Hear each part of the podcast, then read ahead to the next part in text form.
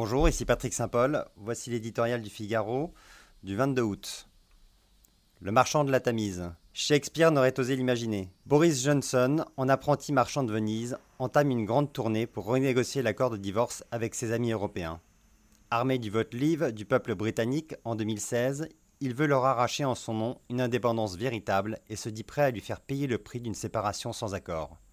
De leur côté, les 27 qui ne savent pas trop s'ils s'apprêtent à leur offrir une livre de chair du Royaume-Uni ou s'ils cherchent à prélever une livre de chair européenne, ne sont pas disposés à commercer avec lui.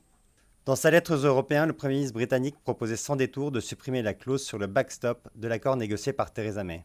Ce filet de sécurité est censé empêcher le rétablissement d'une frontière en Irlande au prix du maintien du Royaume-Uni dans l'union douanière, en attendant de redéfinir la relation future à l'issue de la sortie de l'UE.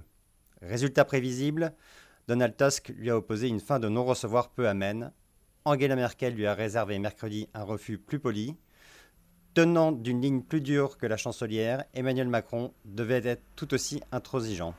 Au fond, Johnson propose de s'affranchir des règles du marché commun tout en maintenant la frontière ouverte et poursuivre ainsi le commerce aux conditions fixées par les Britanniques. Les Européens ne peuvent voir dans cette farce de marchandage qu'une manœuvre politicienne visant à leur faire porter le chapeau de l'échec des négociations.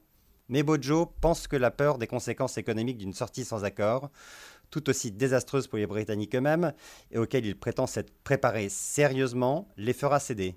Il se trompe. Pourquoi les Européens prendraient-ils au sérieux ce marchand de la Tamise auquel ils ne prédisent pas une grande longévité? Le pouvoir lui échappera-t-il avant la date fatidique du 31 octobre? À tout prendre, l'Europe préférerait une sortie ordonnée. Lassée, elle cherche la porte de sortie de cette mauvaise pièce, coûte que coûte, même si un no deal doit en être le prix.